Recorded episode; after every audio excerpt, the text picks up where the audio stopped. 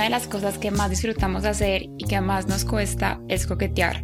Por eso creamos un juego que es la excusa perfecta para hacerlo. Encuentra nuestro Intimacy Game en www.theblackbean.co.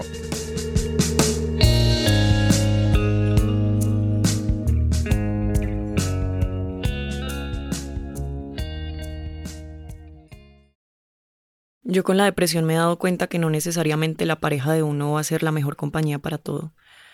Como que uno se casa con alguien y le dice, oye, yo sufro de depresión. Y en el momento la otra persona es como, está bien, yo te amo así, bla. Y claro, eso es muy lindo, pero a la vez están hablando sin saber, así como hablan las personas que nunca han sentido lo que es estar deprimido.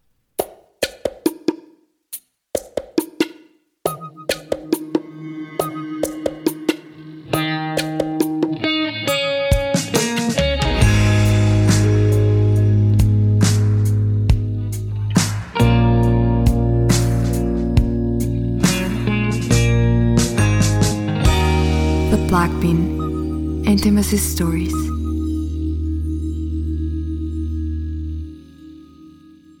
Acompañarme a mí en mis días de bajón no debe ser fácil.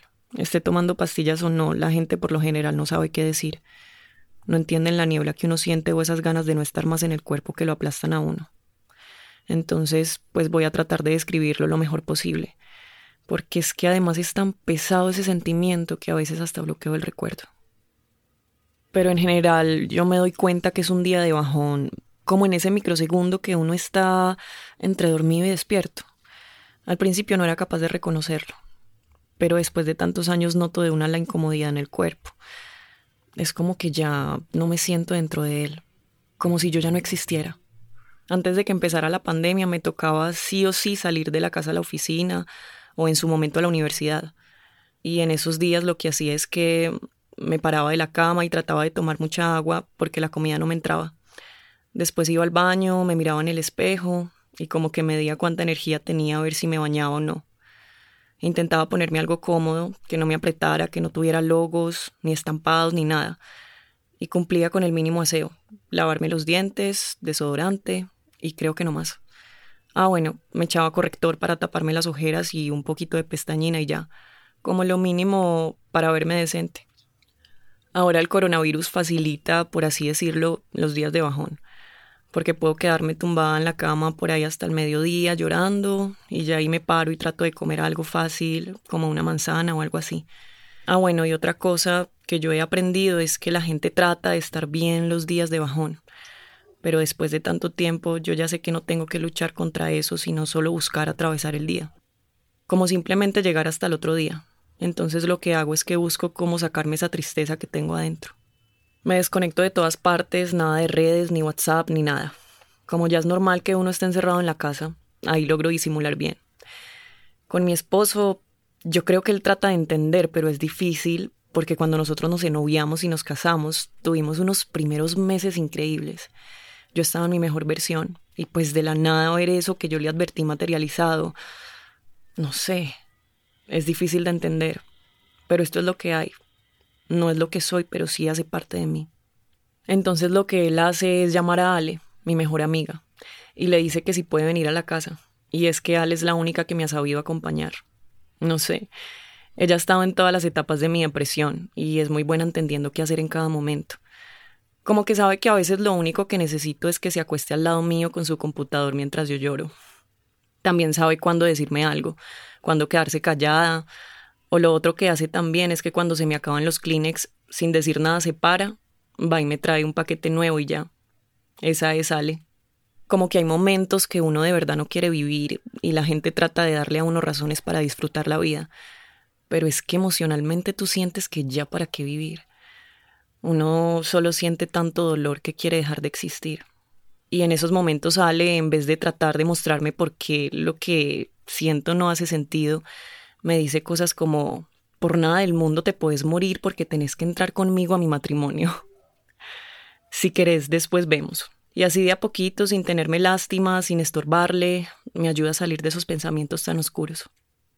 Y a veces sola, a veces con Ale, a veces con Pablo mi esposo, pasa como la primera parte del día, y para mí es mil veces mejor pasar ese día en la casa que afuera No solo porque afuera me toca interactuar con otras personas y porque literal no me da la energía ni para mover los pies, sino porque me pongo súper sensible a los sonidos y por lo general los que son muy fuertes me detonan ataques de pánico. Me acuerdo cuando tuve el primero que vomité tanto que me llevaron a la clínica y pues ahí me explicaron que no era un infarto, pero así se siente, como si te estuvieras muriendo. Los míos empiezan con ruidos fuertes, no sé, algo en la calle como que me empieza a aturdir y se me acelera el pulso, empiezo a sudar, siento que los oídos se me están hinchando y me palpitan, siento que se me van a explotar y me toca tapármelos como para que vuelvan a su tamaño normal. El cuerpo entra como en estado de shock, o sea, yo no me doy cuenta porque yo estoy muy aturdida, pero la gente dice que me quedo quieta y empiezo a temblar, como si fuera una convulsión. Yo la verdad es que me desconecto tanto que no sé si estoy parada o sentada como que no siento el cuerpo, así sienta que los oídos se me están estallando. Es como un estado de alerta extremo, como si algo fuera a explotar, como que siento que me puedo morir en cualquier momento y a la vez no me puedo mover, ni puedo pensar. Y estos ataques de pánico contrastan horrible con las ganas insaciables de llorar. Me puedo pasar horas enteras llorando. Bueno, entonces después de estar llorando todo el día, por ahí a las 5 de la tarde siento que vuelo como a mocos. como que no sé si sea un olor real o mi impresión, pero siento que ya me toca abrir las ventanas, prender el celular, contestar algunos mensajes y de pronto darme una ducha y cambiarme. Pero pues es para volver a lo mismo, a acostarme o a poner una película de Miyazaki que por alguna razón me hace sentir abrazada. Yo en teoría ya no tomo medicamentos, más o menos hace un año los dejé, pero igual los tengo en la casa por si entro en crisis.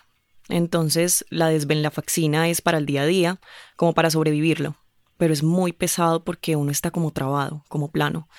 Entonces, por ejemplo, pues en mi caso, porque todos los cuerpos son distintos, pero en mi caso yo me la tomaba por la mañana, por ejemplo, para la universidad y en clase yo era un ente. O sea, yo me sentaba en clase tipo 8 de la mañana y los profesores me preguntaban algo y yo ni siquiera me daba cuenta de que me estaban hablando. Mis amigos me tenían que sacudir y yo igual no sabía. Yo no sabía la respuesta. Ya como tipo 3 pm uno está en un punto medio entre la desvelafaxina y el bajón y en ese punto yo aprovechaba para estudiar todo lo que pudiera y para hacer los trabajos, porque estaba menos trabada, pero igual seguía sintiéndome plana. Incluso me pasó que una vez que estaba mal tomé medicamentos unos días y Pablo, mi esposo, me decía te amo y yo le respondía como ojo, estoy bajo el medicamento. Si llego a tener una respuesta fría no te lo tomes personal. No te estoy hablando yo, te está hablando tu esposa bajo el medicamento. Por eso prefiero no tomarlas, porque no siento nada. No solo como emocional, sino que tampoco siento apetito sexual. Como que lo máximo que me da placer es comerme mi helado favorito y yo digo, hijo de puta, ¿cómo puede vivir uno así? Inhabilitado de sentir placer, vivir sin ganas de bailar, sin placer en la pareja, sin querer reírse. Entonces sí, el medicamento ayuda a no sentir esa tristeza que inunda, pero a la vez impide que uno sienta las otras emociones. Y pues yo creo que todos merecemos sentir placer. Entonces, bueno, la desvenlafaxina casi nunca la tomo, pero es en teoría para el día a día.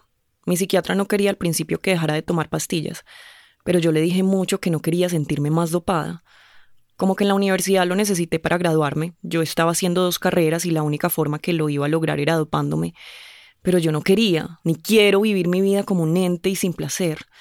Entonces las fuimos dejando lentamente y empecé a probar otras cosas, como meditación, cristales, y cosas así. Y ya otro medicamento que he usado es la ketiapina, que la uso por la noche y lo que hace es que te ayuda a descansar y a dormir. La ketiapina todavía es un poco como mi aliado, porque en semanas o temporadas en donde estoy de bajón el insomnio es muy fuerte, entonces puede durar muchas horas sin dormir.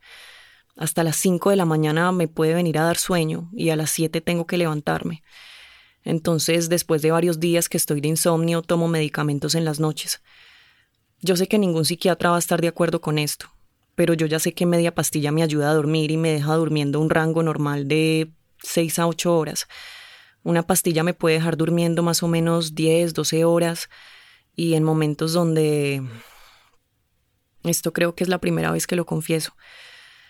Pero en los días que me parece muy difícil existir, pero muy cobarde quitarme la vida, me tomo una y media. Y con eso puedo estar dormida casi todo el día y en la noche me levanto a interactuar, responder, como algo y ya después vuelvo a la vida normal. Pues, o lo que para mí es normal.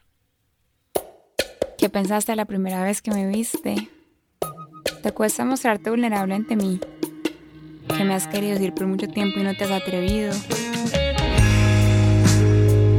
Intimacy Game es nuestro nuevo juego de mesa, una excusa para crear espacios de intimidad.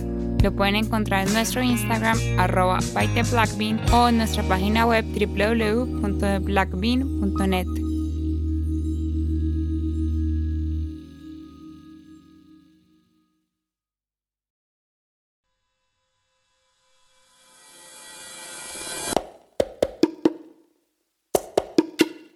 ¿Preferirías estar en una relación abierta o en una monogamia con cachos? ¿Qué crees que piensa la gente de mí cuando acaba de conocerme? ¿Con qué prenda de vestir crees que me vería muy sensual? Estas son algunas de las preguntas de nuestro juego para parejas Intimacy Game. Lo puedes encontrar en www.blackbean.co.